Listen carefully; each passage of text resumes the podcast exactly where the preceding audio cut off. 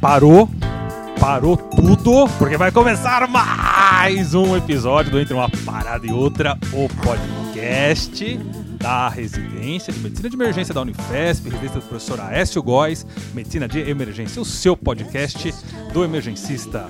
Fala, João, como é que você tá? Tudo bem? Fala, Diego, tudo bom? Isso é uma, uma introdução nova, boa essa, né? Agora invento uma.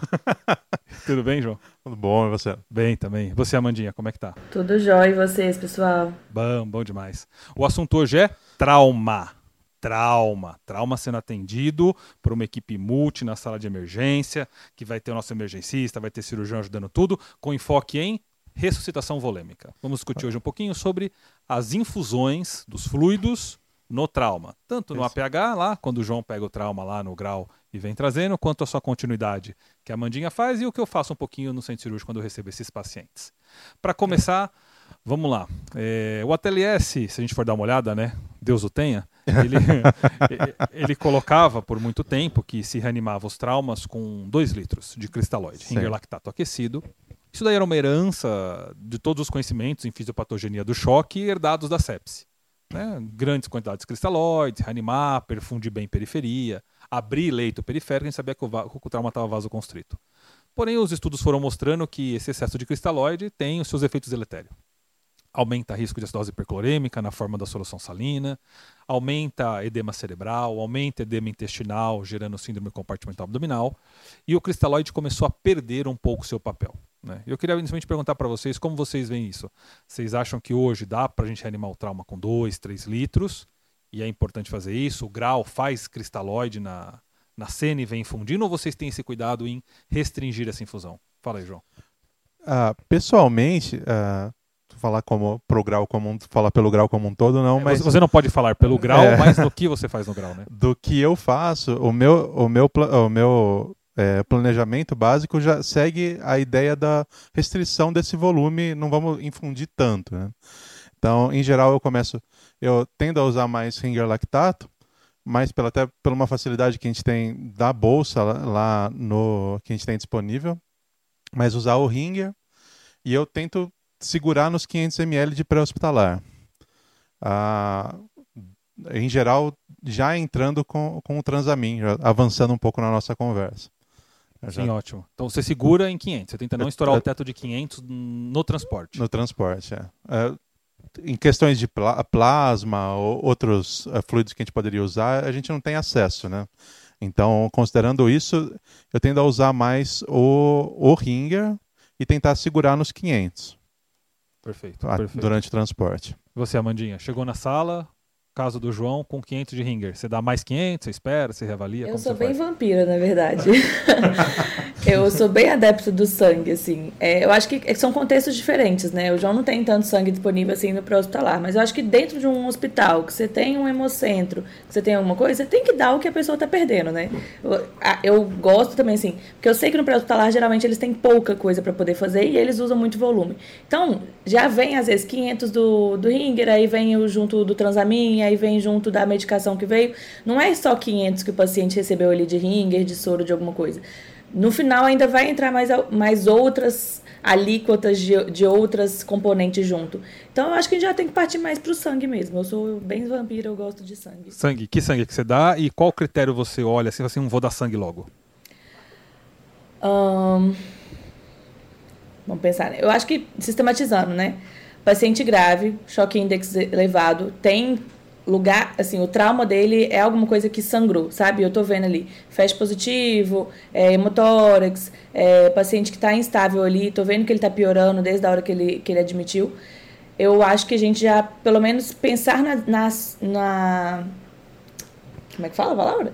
De acionar o, o código H, né? Que muitos Perfeito. hospitais têm código H, que é o código hemorrágico, que graças a Deus nos lugares que eu, que eu trabalho funciona bem. Então acho que já é um motivo da gente pensar em acionar o código H, já ter a bolsinha de sangue ali que já desce. O sangue que a gente usa é o O negativo, que é o geralzão, pelo menos uma bolsinha ali que já desceu pra gente ter um tempo de fazer outras coisas. Ótimo, ótimo. Você concorda também, João? Como é que você faz Perfeito. no intra? Quando eu estou no Intra, eu, eu sigo essa mesma ideia. Eu tenho um limiar para acionar o código H muito baixo. Com aquela ideia, né? Se eu precisar, eu consigo cancelar ele, parar ele na, na necessidade. Mas eu tem o limiar de que esse paciente de trauma, com uma fonte de sangramento, com a tendência a um choque index elevado, eu já tendo a acionar ele mais rápido para sangue. Eu gosto muito de sangue também nesse paciente. Perfeito. Acho que todos nós aqui somos bem adeptos ao sangue, né?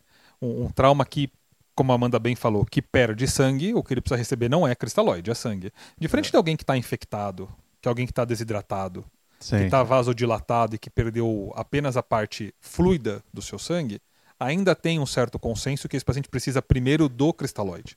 Mesmo neles, em grande quantidade, é ruim, né?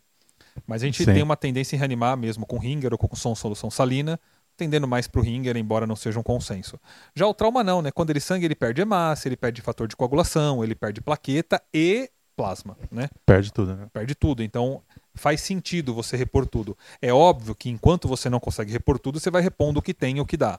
Mas se você conseguir segurar um pouquinho, vale a pena. E aí vocês comentaram de gatilhos para abertura de protocolo transfusão maciça, gatilhos para abertura de código H, ou critérios, né? Eu vi que vocês falaram algumas coisas mais empíricas, então, tipo, eu olho, eu vejo que o mecanismo é grave, eu olho, vejo que o paciente está mal, então acho que tem uma gestalt aí.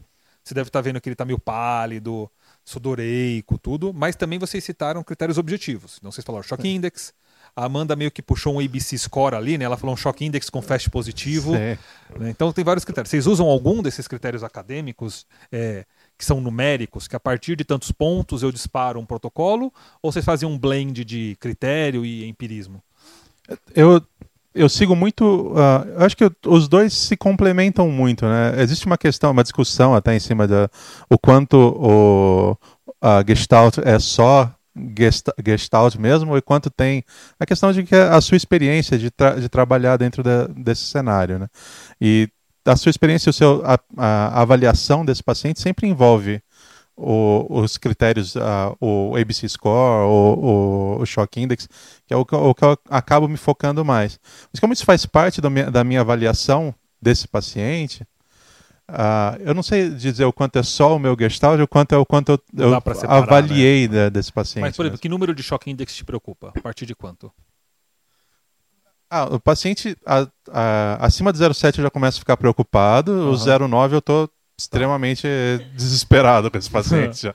Tá. O pessoal que está aí ouvindo a gente, às vezes tem aluno, tem gente mais nova, o que é o choque index? É uma continha bem fácil de fazer, que a gente pega a frequência cardíaca do paciente e divide pela pressão arterial sistólica. O normal de alguém é 0,7, 0,8, né? E a partir do momento que a frequência cardíaca vai aumentando e a sistólica vai diminuindo, o choque index vai subindo, porque é uma divisão. Né? Isso. Quando ele chega em 1, quer dizer que a frequência cardíaca igualou a pressão arterial sistólica, 100 por 100, 90 por 90. Já é problema. Né? É, esse cara eu já estou preocupado. Preocupadíssimo. Né? A hora que ele vai passando de 1, 1.1, 1.2, quer dizer que a frequência cardíaca é maior que a pressão arterial sistólica, 120 por 90, 130 por 60. São casos muito, muito graves. Né? Aqui a gente gosta do corte de 1 também. O corte de 1 é um corte interessante para a gente pensar em, em abrir protocolo de maciça. Mas a gente sabe que esses scores, eles têm os sensíveis e os específicos, né? Isso. Scores muito sensíveis, você vai abrir protocolo para muita gente. Score muito específico, talvez você perca tempo e demore para iniciar a fusão. Então, meio que uma mistura dos dois é interessante, né? É. Eu gosto do 09 por isso. O 09, 09. esse paciente já provavelmente não está super bem. Então, é hora de você começar. O meu, é, é o, o meu corte ali 0709 é aquele paciente que eu vou ficar com a, a, a, vou ficar mais de olho nesse cara porque ele tem uma tendência pior. O paciente já está no 09, eu já começo a considerar o, o, a abertura do protocolo para não perder muito tempo quando ele é mais para frente, sabe? O 1 já é o cara que eu preciso abrir esse protocolo. Perfeito. Eu acho que tem umas questões importantes da gente falar também. Primeiro sobre o choque index, né? Por que, que ele é legal de você calcular? Porque nós temos uma tendência a sermos muito visuais, né? Então, se você pegar ali um paciente que está com uma PA, uma PA sistólica de 120, você vai achar e falar assim, não, ele está de boa. Mas quando você realmente coloca na conta do, do choque index, assim, você fala assim, não, a PA dele está 120, mas a frequência cardíaca dele também está 120. É um, né? É um. É. Então você fala assim, não está tão de boa quanto eu estou achando que está. Então, você fazer essa conta, você se monitorar de falar assim, não, vou, vou calcular meu choque index aqui, te ajuda a perceber alguma coisa que talvez no visual você deixe passar. Perfeito. Porque a gente fica muito confortável de ver uma PA sistólica de 120, né? Uma PA sistólica de 110. Mas talvez ali aquele paciente já está mostrando pra gente que está tá chocado. E essa é uma questão importante que eu acho do choque index. Concordo. Quando a gente fala sobre o ABC score, né? Ele é legal na prática, na, na, na teoria, mas a gente não avalia tanto pensando só no ABC Score quando vai fazer uma avaliação. Vou fazer só um parênteses aqui. O que é o ABC Score? É quatro critérios, que é o e tem dentro do ABC Score tá o Shock Index, né? Porque a frequência cardíaca maior que 120, a pressão arterial sistólica maior que 90, o FAST positivo ou um ferimento, ferimento penetrante em tronco. Hum. Se você tiver dois desses, você já tem um critério possível de transfusão. E aí, Amanda? Isso, exatamente. É, o WebSky Score ele é muito legal se a gente for colocar na teoria, mas ele já é muito mais difícil da gente pontuar, né? Durante o trauma, na hora que eu estou avaliando, eu não vou parar e vou calcular. Tipo, ah, ABC Score me deu um ponto disso, um ponto disso, agora eu vou abrir o protocolo de transfusão. Quando você está num lugar, quando você é uma pessoa que você não trabalha tanto com isso, ele é muito importante que talvez você precise disso, né? Você Perfeito. precise colocar no papel ali e falar assim, não, agora eu preciso acionar, agora eu preciso transferir esse paciente para um outro lugar. Mas quando você já trabalha com isso o tempo todo, você já tem ele que meio que na sua cabeça, a gente não vai fazer o cálculo exatamente, mas eu sei exatamente quando que eu vou acionar ou não, quando que eu tenho que começar a ficar preocupado. A nossa função aqui, né, como uma equipe multi, quando a gente trabalha, é a gente usar a nossa experiência também. Os scores, eles são muito bons, principalmente para quem não trabalha tanto com isso, mas para a gente, a gente deixa ele um pouquinho de lado e começa a aplicar realmente o racional uhum. fisiológico, é, o racional da doença, o racional do, do trauma específico que aquele paciente é, teve. E o Shape Score, né? A gente fala, eu falo bastante score. sobre o Shape Score. Quem não sabe, gente, Shape Score é o, a avaliação do shape do paciente, né? Quando você trabalha muito com aquilo, você tem esse viés também de eu trabalho muito com isso, eu vejo, eu consigo olhar para cada paciente e falar assim, esse paciente vai degringolar, esse paciente vai ficar ruim. Então não dá pra gente é, é, excluir a nossa experiência também. Vou ter que criar um, um dicionário, né? O Shape Score, é. Degringolar, vocabulário zamandístico. Zamanda. Tem um, tem um outro critério que é mais, mais de uso acadêmico de artigos, que é o teste. Tem o Vandrame também, uhum. mas eles são muito complexos. Sim. E tem um, eu trouxe aqui para vocês verem, é o RABT. É um, é um critério que ele é meio que uma mistura do Shock Index com o ABC Score. É, meio então, que o ABC, né? É. é. é o que tem o maior, a maior área sobre a curva Rock na literatura. RABT Score. Depois você pode dar um Google que você encontra fácil. Ele vai considerar o Shock Index maior do que 1, você ganha um ponto. Ferimento penetrante não tá, então é, ferimento penetrante, assim como o ABC score tá. O FAST positivo, então eu tenho dentro dele, do RABT, o, o ABC score, mais fratura de pelve. A diferença do RBT, RABT para o ABC score é porque você não tem o choque índice quebrado, em frequência separado de pressão arterial já é o choque índice maior que 1. E ele acrescenta a fratura pélvica. E a mesma coisa, dois ou mais, é, protocolo maciça. Então você pode usar aí os três né, no seu dia a dia. Você calcula o choque index, dá uma olhada no ABC Score, que acrescenta o FAST e o ferimento penetrante, e dá uma olhada no RABT, que além de tudo isso, ele acrescenta a fratura de pelve. São formas de você tentar melhorar a sua acurácia, principalmente como a Amanda falou, para quem está começando, depois de um tempo meio que você bate o olho, você já começa a ter um pouco aquele feeling, para você abrir o protocolo de transfusão maciça. Lembrando que transfusão maciça é um conceito. É aquele paciente que recebeu 10 bolsas de sangue em 24 horas. É um dos critérios. O outro é 4 bolsas em 3 horas. Varia um pouquinho de literatura para literatura. Mas, em geral, todo mundo concorda que 10 bolsas em 24 horas é transfusão maciça. Só que você vai há de concordar que eu preciso me preparar para infundir 10 bolsas ao longo de um dia.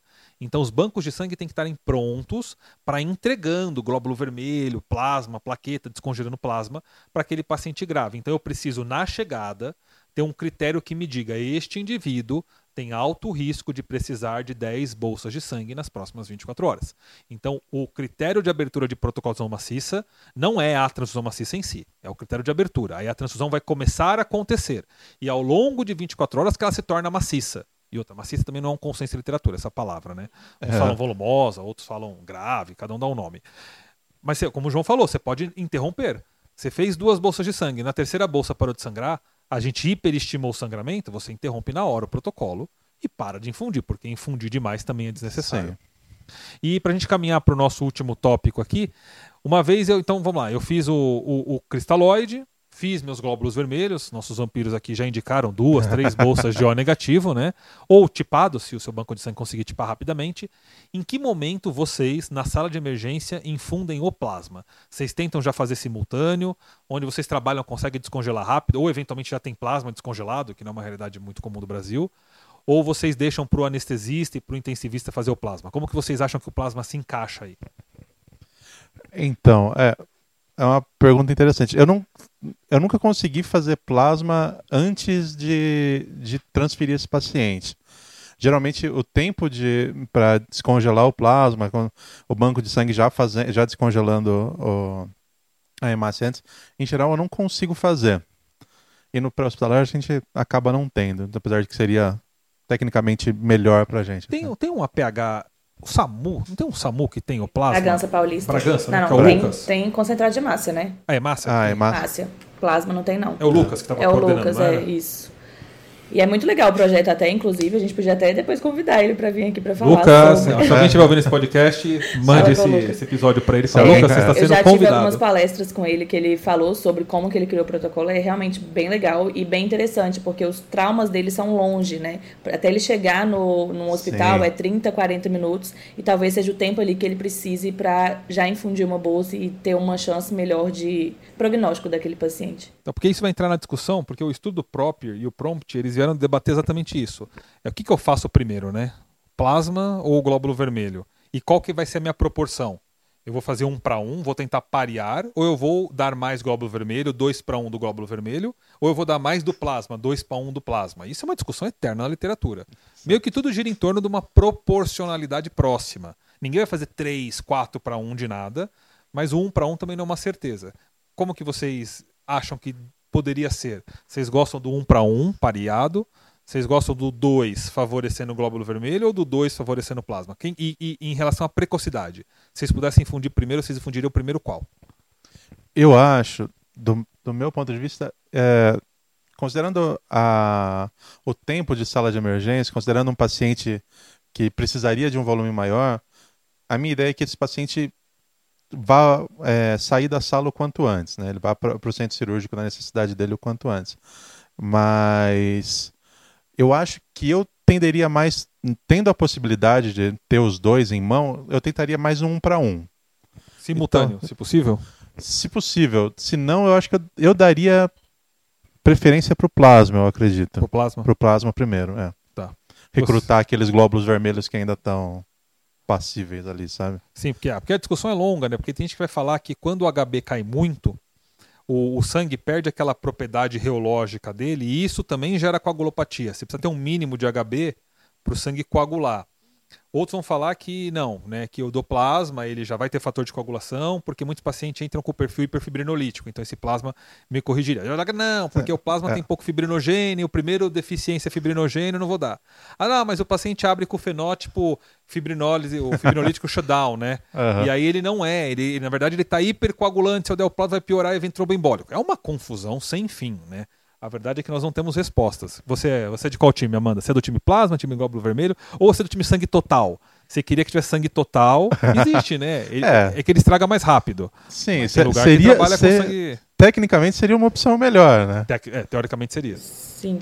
Ah, eu sou mais da vida real, assim, que eu acho que o que a gente trabalha hoje é o é o máximo que consegue, né? Tem lugar que às vezes não consegue nem sangue. Você pede uma bolsa de sangue é difícil de conseguir uma bolsa de sangue. Quem dirá plasma? Plasma ainda precisa de 30 minutos para ele descongelar. Aí ainda tem que descer, ainda tem que fazer toda aquela parafernália toda. Então acho que é muito mais difícil. Idealmente eu também seria um para um ali, tá?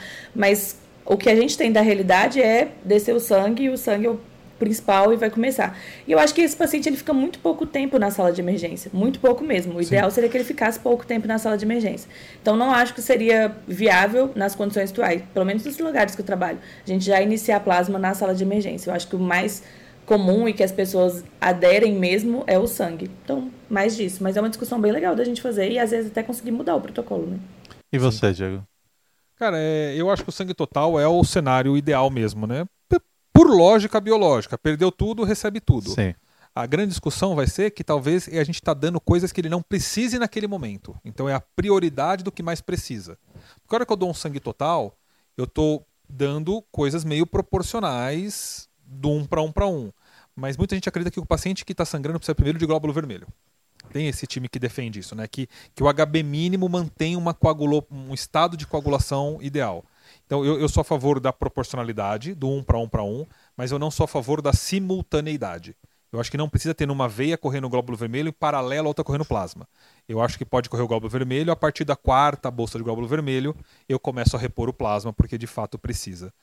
Uh, e aí a discussão vai trazer um pouquinho se vai repor fibrinogênio empírico ou não, porque a gente sabe que o fibrinogênio é muito consumido, então tem gente que faz um para um para um para um, com fibrinogênio. A plaqueta definitivamente não é uma prioridade. Demora muito para É. cair. Plaqueta para mim é coisa do intensivista fazer.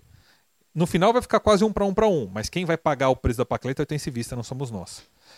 E... Mas eu acho que essa a proporcionalidade não simultânea é bem interessante e é uma realidade factível, como a Amanda falou.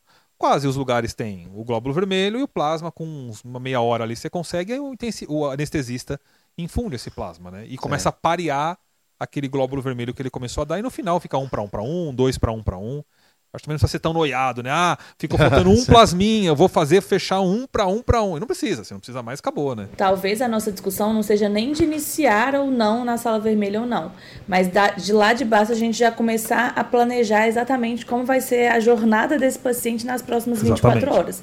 Porque às vezes assim, tá, tudo bem, eu não vou infundir aqui, mas já posso avisar o centro cirúrgico, o banco de sangue, que esse paciente vai precisar de tantas bolsas de, de plasma, tantas bolsas de sangue, para na hora que ele chegar lá ainda não ter o delay de eu vou pedir agora, vai começar a descongelar e vai entrar no meio de Exato. tal coisa. É. A ideia é de todo mundo seguir o, pro- o- o protocolo de transfusão maciça, né? O- o- É, não pode, né? Tipo, você faz tudo isso, aí chega lá o intensivista e abandona Cinco todos os litros, né? Não pode, nem o anestesista, né? Aham. E falei que era o último tema, mas não é. Pra pupurrir rapidinho, pra fechar. Transamin e cálcio empírico, do, sem, sem dosar nada, ou faz o tromboelastograma e só dá o transamina e hiperfibrinólise e dosa o cálcio só repõe-se baixo? João. Ah, Não, Não se não. programou para gravar Tá isso bom, aqui, não, tá? essa é a Foi ideia. do Ah. nada.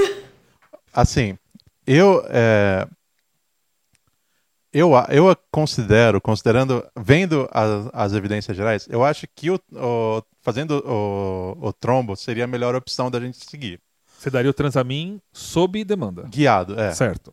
Só que isso não é muito a vida real. Ah, tudo bem. Aí você faz É. o que pode. Isso, é. E por esse motivo, na vida real, eu inclusive iria já até pro lado de entrar com os 2 gramas de transamin Perfeito. direto, em vez de um grama e deixar ah, mais um grama em, o- em 8 horas. É, acho que ninguém faz isso, cara. É, Dois gramas de cara, né? dá 2 gramas de cara. Então, tipo, pra, pra que não tenha nem esse, o risco de não Perfeito, ser feito o, ah, o segundo grama. Então você é do time transamin empírico, quanto antes melhor. Quanto antes melhor. Eu entro, eu entro no APH. No APH e É. o cálcio. Espera idosa ou a cada duas, três bolsas de sangue manda um cálcio? Eu acho, eu sou do time, eu sou do time cálcio empírico. Cálcio empírico também. Então o João vai colocar o cálcio transamin no blend, né? Vai fazer um coquetelzão É. lá e vai jogar. E você, Amanda? Eu também sou do time calço empírico. É, eu- todo mundo merece um calçozinho, gente. Eu tô brincando, tô brincando, tô brincando. Das Mas- menopausas até do- aos traumas. é isso? Exatamente. Gestantes, menopausa e trauma. né? Exatamente, um calço é vida. Não tô brincando, mas eu, eu também sou do time empírico, é, até pela, pela própria logística da, da vida real. E sobre o Transamin, a maioria das pessoas, pelo menos aqui em São Paulo, já iniciam o Transamin no pré-hospitalar. Então, acho que de vida real a gente tem esse costume maior de, de Transamin também. O ideal seria o trombolastograma, mas assim, na- ele vai ser coletado só no, no, no intra, né? Sim, demora pra E fazer. demora a fazer. Então, eu também sou do time Transamin Everybody. Show de bola. Então, em resumo, restrição de cristalóide, vamos segurar a mão no nosso ringer. Hemo componente precoce, idealmente glóbulo vermelho ou negativo. Depois a gente corre atrás de parear o plasma. Enquanto isso está rolando, transamin o quanto antes, cálcio a cada duas, três bolsas de sangue. Acho que se a gente conseguir fazer isso no nosso serviço, a gente vai ter uma reanimação bem interessante dos traumas, certamente impactando em maior mortalidade e em custos, né? É, também acho, concordo. Mensagem. E só uma questão, né? Fala aí. De a gente precisa começar a discutir mais trauma, não só dentro das especialidades, mas de uma forma multi, né? É muito difícil a gente ter uma reunião que a gente junta o intensivista, o emergencista, o cirurgião, o ortopedista, o anestesista, todo mundo junto para poder realmente discutir planos e criar planos. As coisas vão cada um na sua caixinha fazendo o seu trabalho e no final é como se fosse igual o trabalho de escola, sabe? Sim. Cada um faz o seu, depois a gente junta. pupurri, né? E aí fica horrível. A gente precisa começar a fazer coisas mais coesas mesmo, né? Reuniões multis que demoram, discutir MM. E acho que assim a gente vai transformar o trauma numa coisa muito melhor e com um prognóstico muito melhor para os pacientes. Recado dado. Agora, e só agora, você pode voltar a fazer o que você estava fazendo antes. Você não precisa mais continuar ouvindo a gente, porque encerramos. Hã? Antes, antes disso, na- no- nos comentários abaixo, da- dê a sua opinião, que é, Sim, fala aí, João, fala aí, João, fala aí, João. então, é quando que você acha que deve começar o, o sangue, quando você acha, quanto de volume, o Transamin, sim, não, antes, depois, coloca aí embaixo para a gente saber a opinião de todo mundo também. Perfeito. Um abraço a todos e encerramos aqui o nosso episódio do Entre uma Parada e Outra, o podcast da Medicina de Emergência da Escola Polícia de Medicina da Unifesp, professor Dr. Aécio Goss. Até a próxima.